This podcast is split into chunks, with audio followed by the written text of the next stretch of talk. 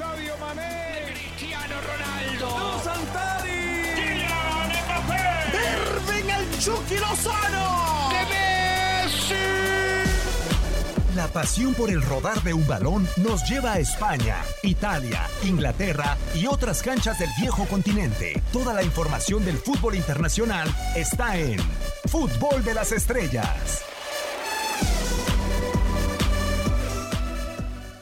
¿Qué tal? ¿Cómo están? Un eh, placer saludarlos y poder estar en una edición más del podcast de Fútbol de las Estrellas, donde seguiremos hablando de mucho tema a nivel de clubes, porque hay mucho, mucho que platicar y se han dado rotaciones, hemos tenido diferentes eh, compañeros por acá, pero el día de hoy no es un compañero o dos, es un dúo fenomenal.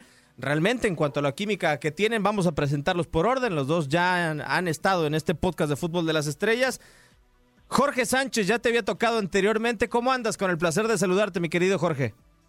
¿Qué pasó, mi Diego? Un abrazo cariñosísimo. Y mira, este, más que química es, este, uno lo hace por las criaturas, pero pues tengo que seguir soportando a mi compadrito, ni hablar. ¿Cómo? ¿Cómo, cómo que las criaturas rusos Samogilny con el placer de saludarte? Aclárame eso, por favor. Diego, un gusto estar contigo, con la gente que nos escucha. La neta, la neta, ahorita que nos presentaste, no te pasaron bien el dato. Yo he pedido ya que me desliguen, por favor, de este señor. Me siguen poniendo en todos lados transmisiones, podcasts, eh, pero no sé cómo hacer, no sé a quién le tengo que mandar la carta. Bueno, eh, este será un testigo al aire, tal cual. O sea, será la solicitud expresa. Ya más no podemos hacer, Ruso. No, no, no, bien, mi compadre, bien. Por suerte lo tenemos bien y bueno, aquí vamos a, a debatir un poquito sobre fútbol internacional. El eh, Barcelona se ve las caras contra el Atlético de Madrid en cualquier circunstancia, en una temporada normal, Jorge. Hablaríamos del reencuentro de una amistad de Leo Messi con, eh, con Luis Suárez. Desafortunadamente el COVID ha dejado fuera al uruguayo para las eh, próximas semanas del enfrentamiento, pero sí que hay un tema muy interesante. ¿Cómo ha tomado las decisiones el Barcelona con respecto a sus refuerzos siendo un equipo grande? y cómo las ha tomado el Atlético de Madrid. Y, me voy a remontar a, un, a un verano, hace dos años. El eh, Barcelona llega con 120 millones, deposita la cláusula de Antoine Grisman, un jugador que le ha costado no mucho, un mundo adaptarse al Fútbol Club Barcelona. El Atlético de Madrid no se complica la vida, va a Portugal, compra un niño de 19 años en 126 millones de, euros y hoy es su máxima figura, mientras que Grisman está sufriendo un mundo. ¿Es el equipo, Jorge, o son las decisiones de, de las instituciones? Pues son las decisiones. Tú cuando haces una un- la compra de un jugador, evidentemente es una apuesta. Hay apuestas más seguras que otras. ¿Por qué? Por la trayectoria de los jugadores. Y si tú me dijeras, oye, Griezmann al, al Barcelona, me parece que era una apuesta que todo el mundo pensábamos era mucho más segura para el Barcelona para que explotara en buena forma. Sin embargo, pues no ha dado la mejor cara que le, ya le conocimos a este elemento con el Atlético de Madrid. Y, y en cambio, pues el Atlético de Madrid da, da la impresión de que, por ejemplo, esta, esta llegada de Luis Suárez fue como a las caiditas, ¿no? Siempre el Atlético de Madrid, desde que está el Cholo Simeone, me da la impresión de que le tira toda la presión al Real Madrid y al Barcelona y él juega a las caíditas. O sea, dice, no, nosotros estamos presionados para ganar la liga, no, nosotros somos la mejor plantilla, no, nosotros no, nosotros no. Pero a la interna, la exigencia hacia sus jugadores y hacia sus directivas es tratar de arrastrar y rescatar lo mejor para ellos. No, y hoy están por encima del, eh, del Barcelona en la clasificación, en cantidad de goles. Incluso eh, no hay un delantero, no hay un futbolista. Bueno, ya no digamos lo de Grisman en el Barcelona, que hoy tenga la cantidad de goles de Joao Félix en la Liga ruso. Eh, Eso a mí sí me llama mucho la atención. Cierto que Ansu Fati le puede llegar a responder, pero este fue un fichaje, o sea, acertar con un fichaje de 19 años y, y que Grisman no responda, ¿no te llama la atención? Sí, de cierta forma sí, pero pero mira, eh, Griezmann eh, me parece que estaba muy bien cobijado por lo que era el equipo en el Atlético y, el estilo de juego creo que le favorecía. Hubo muchos partidos, infinidad de partidos que Griezmann no aparecía, pero el Cholo lo, sostenía y no tenía tanta presión. Era el tipo que de repente soltaba los contragolpes, ¿no? El delantero que eh, jugaba siempre eh, detrás de- de- del primer punta y terminaba como que eh, sí, descargando la presión del equipo en él y cuando no aparecía no pasaba nada. Aquí en el Barcelona se esperaba ya mucho de él, porque se pagó, porque aparte fue una transferencia que se hizo con incluso hasta una serie de televisión y, Sí. y sacó, sacó videos, ¿no? declaraciones, se fue un tipo muy importante para el Atlético en la historia, la gente lo sintió, o sea, hubo cierta controversia y mucho morbo al momento del pase. Entonces creo que eso eh, puso los ojos de la gente y en el Barcelona juegas dos partidos mal y ya te, te quieren cepillar, te quieren sacar del equipo. Es así, sobre todo cuando tienes tanta presión. Eh, a mí, eh, la forma, el estilo del Atlético, eh, que se ha ido modificando de a poquito, han, eh, avanzado unos metros más, ya no especula tanto como eh, en el inicio de la etapa cuando tal vez no tenía tanto plantel. Hoy yo veo un Atlético que hay partidos que te lo juega de igual a igual, hay partidos donde sí se repliega y, y contragolpea, y es un Atlético muy atractivo. Y Joao Félix vino, pero al pelo, cayó ahí. Y ni hablar de, de, de- de Luis Suárez, que es un tipo goleador que juega de la misma forma en Uruguay de lo que juega en el Atlético, se adaptó, o sea, al instante. Y bueno, creo que el Cholo, como dice Jorge, siempre está a las caídas, ¿no? Y en este caso, cuando se dio lo, de, lo del Barcelona y que ya no querían a Suárez, eh, vio esa oportunidad, fueron sobre él y creo que fue una gran contratación. Ahora también, entonces, si vamos a, cómo han llegado los refuerzos al eh, Atlético de Madrid, tendrá que ver mucho el entorno como para que a Griezmann le esté pesando, Jorge, eh, el hecho de tener éxito en el eh, Fútbol Club Barcelona, porque hablamos del Atlético de Madrid de que le caen los refuerzos, así como por ejemplo Héctor Herrera. Héctor Herrera llegó totalmente libre del, del Porto. Pero sí hay un entrenador en el Atlético de Madrid que va para 10 años de dirigir y, y que si algo le destacamos es el convencimiento. Y vas al Barcelona y pasa que Ronald Koeman de repente un día está de malas y pasa que Quique Setién de repente renuncia a esa filosofía que nos había dicho que era cruzista para él. Eh, No sé cuánto pase para el éxito de un refuerzo el convencimiento del propio entrenador. Sí, eh, pero pero yo estoy con el ruso en el sentido de las exigencias, ¿no? O sea, el, el Atlético de Madrid me parece que hace rato está a la par del Real Madrid y el Barcelona, pero la perspec- perspectiva que tenemos los medios es que no, la exigencia es para los dos primeros y el Atlético de Madrid siempre es el tercero y eso lo aprovecha de a las mismas maravillas el Cholo Simeone. Yo creo definitivamente que tanto la plantilla del Real Madrid como la del Barcelona sí son superiores a las de Atlético, pero hasta por simple y sencillamente por la etiqueta, ¿no? Eres del Real Madrid, eres del Barcelona, eres un escalón arriba de los del Atlético de Madrid y ya en juego de La del Real no sé, ¿eh? La del Real no sé. No sé, no sé. las etiquetas, Ruso. O sea, la exigencia que tiene Sí, claro. jugador del Real Madrid es mayor a la del Atlético de Madrid. Hoy hablamos maravillas de Joao Félix, pero revisen sus números desde que llegó y no es lo que esperaban, entendiendo que es muy joven todavía, ¿no? Pero había pasado Sí, sí, claro.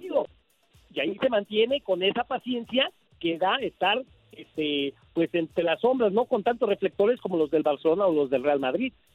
Sí, Totalmente, totalmente. Eh, a ver, lo de... Y yo, ¿sabes qué me llama mucho la atención, Ruso? Para ti, ¿han tratado a Griezmann como trataron a Cutiño o como trataron o como han tratado a Dembélé? Te lo pregunto porque, por ejemplo, Cutiño duró un año, no dio... Sí. ¿Sabes qué? Vas para afuera, o sea, te vas al Bayern y si, pu- y si puedes te vendemos. Y a Dembélé, claro. este, le dieron esa posibilidad, o sea, se habló mucho de su vida extra cancha y lo terminaron sentando. O sea, Dembélé ha sido, si nos ponemos a contar los partidos, más suplente que titular. Y a Griezmann es una, otra, otra y no termina por aprovechar. Y Ansu Fati no está bien y pues, vas Griezmann de nuevo. Sí, lo que pasa es que Griezmann ya ha llegado como una figura consagrada, ¿no? Y, y creo que en su momento buscaron, después de la salida de Neymar, alguien que pudiera encontrar eh, esa conexión con, con Suárez y con Messi en su momento, cuando Suárez estaba en el Barcelona. Eh, lo hicieron con Cutiño y no funcionó, y bueno, después fueron por Griezmann y tampoco terminó por encajar, porque aparte la posición de Griezmann no es una posición de un, de un eh, extremo, de un, de un jugador por fuera. Es un jugador que se siente cómodo eh, media punteando, ¿no? tirándose atrás. Eh, no, no es un, típico extremo, le gusta estar en el centro del campo, entre líneas. Y, y finalmente ahí es donde juega Messi, ahí es donde eh, generalmente se mueve el tipo más importante en la historia del Barcelona. ¿Cómo vas a hacer para moverlo de ahí? ¿O cómo vas a poder combinarlo con, con la forma en cómo juegas? Se me hizo extraño el momento en que lo contrataron, pero bueno, son decisiones que se tomaron, también lo de Dembélé, que no me parecía un jugador para el Barcelona, al día de hoy creo que tiene muchas condiciones, pero mentalmente no, no lo siento comprometido con, con su carrera, con su profesión. Es un tipo que le da igual, o por lo menos eso me transmite a mí, que le da igual ganar o perder, ¿no? Y, y ese tipo de gente en los clubes tan grandes como el Barça, como el Madrid, no, no, no te sirve. Necesitas gente que, que salga a jugar con los dientes apretados, que demuestre que, que sepa lo que es eh, estar en este tipo de equipos y que finalmente tome esa responsabilidad para ganar, que es lo que la gente espera. Sí, la verdad que... Russo, Diego, lo de, lo de Serginho Dez, ¿no? O sea, que está llegando y está demostrando la capacidad y la caridad que, que tiene el muchacho, ¿no? Y le están dando la confianza, por supuesto.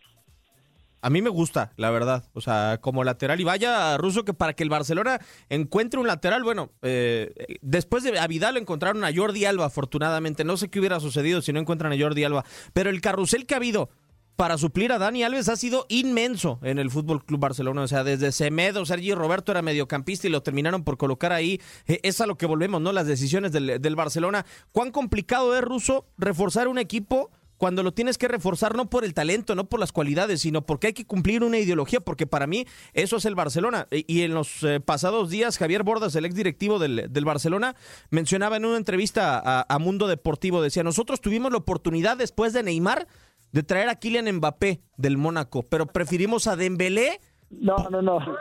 Sí, no, la entrevista está. La leí, la, la escuché eh, y digo, no puede ser que este tipo de, de, situaciones las confiesen. Mejor no decir nada, porque ¿cómo le erraron? Si tienes a Dembélé y tienes a Mbappé, ¿cómo puede ser que tomes esa decisión? Bueno, finalmente eh, la tomaron y se equivocaron feo pero ahí es donde te das cuenta que también eh, de, de la, del lado directivo se tomaron muy malas decisiones. La salida de Dani Alves creo que se precipitó, por la decisión que fuera, por la situación que sea. Yo creo que, que lo de Dani Alves se precipitó, todavía tenía tal vez uno o dos añitos más para brindarle al Barcelona en un muy buen nivel en lo que buscabas un futbolista que se asemejara a su estilo, que pudiera tal vez competir en esa posición y, y cuando se fuera Dani Alves tener a alguien ya hecho en algún momento pasó con el Madrid y con Marcelo, que eh, Roberto Carlos estaba de salida, buscaban un lateral, llevaron a Marcelo después de haber sido una figura del fútbol juvenil de, Brasil, y ahí lo tuvieron, lo trabajaron, y cuando se fue Roberto Carlos apareció Marcelo y nadie se, se, pudo eh, poner en ese puesto porque Marcelo se adenió totalmente. Esas son las cosas que uno tiene que ver a futuro y en el Barcelona lo que menos hay es planeación, sin duda. Para mí, incluso Jorge, no sé si el Barcelona fue eh, el equipo canterano que cuando comienzan los éxitos no sabe qué hacer porque su ideología es extraer de la cantera eh, y quería el éxito inmediato y se le complicaba y entonces eh, ahí encontró la respuesta en el dinero de Neymar de buscar desembolsarlo en los futbolistas que tenía en la mano, porque no creo que eran los mejores del momento. O sea, para mí que Dembélé lo vendieran a, o lo compraran a 140 millones de euros, eh, era un precio desorbitado. O sea, para que fueran por Coutinho y les pagaran más de 150 millones a Liverpool, yo creo que en Inglaterra se rieron eh, y pagar esos 120 por Griezmann, sí era una figura del Atlético de Madrid, pero no sé si de ese costo. ¿Te acuerdas que platicábamos con Francisco Javier González acerca de las exigencias, ¿no? De esta sí. versión del Barcelona moderno. Me parece que caen en ello. O sea, evidentemente, antes, ¿no? De que empezaran los triunfos con, con Pep Guardiola y, y los títulos torneo tras torneo en la Liga y en la Champions, pues evidentemente el Barcelona navegaba en aguas más tranquilas en cuanto a esas exigencias a nivel internacional. Hoy ya no hoy ya requieren tener equipos altamente competitivos para que también les produzcan las inversiones de los patrocinadores. Entonces, de ahí las exigencias. Pero fíjate, cada vez que se han alejado de la masía, me parece que empiezan a pagar factura. Ahora, hablaban un poquito acerca de lo que fue Dembélé, ¿no? Que se equivocaron, pero ya Pérez le salvó la plana. Pérez le acaba de declarar el chavito de 17 años que es una joya también a pulir, ¿no? Que él se fue a probar, a, a probar al Real Madrid y que le dijeron que no tenía el nivel entonces cayó en Las Palmas y de ahí por 5 millones de euros al Barcelona. No, bueno. Así, así pasa, así pasa, ¿eh? Sí, son, son, muchos futbolistas rusos en el mundo del fútbol como para, sobre todo en los jóvenes, eh, cuando tienen la, la, proyección poder decidir bien, ¿no? algunas veces te sale, otras veces no.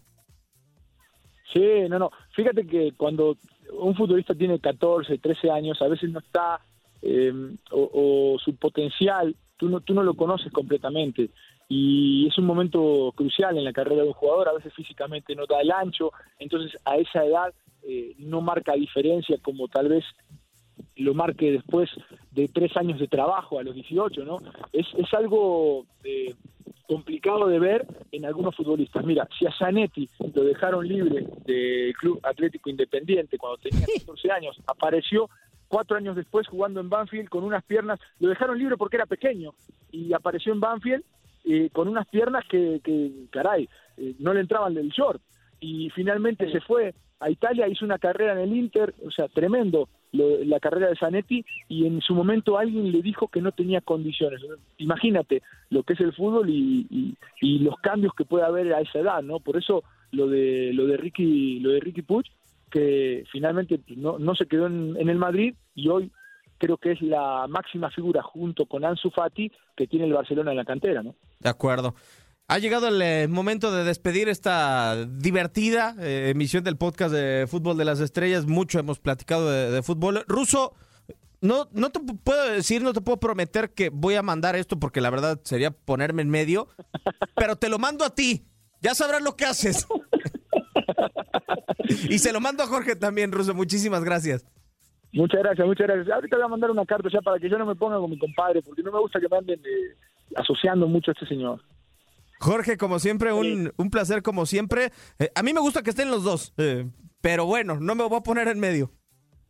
Oye, acuérdate que Tintán no era nada sin su carnal Marcelo, ¿eh? ¿Perdón? Tintán no era nadie sin su carnal Marcelo. Eso es cierto. Hay duplas que por más que se odien, nacieron para hacer un uña y mugre. Jorge, muchísimas gracias. Sí, yo soy la uña. No, bueno, así de divertida ha sido esta emisión del podcast de Fútbol de las Estrellas. Muchísimas gracias a todos los que nos escucharon en Tu DN Radio.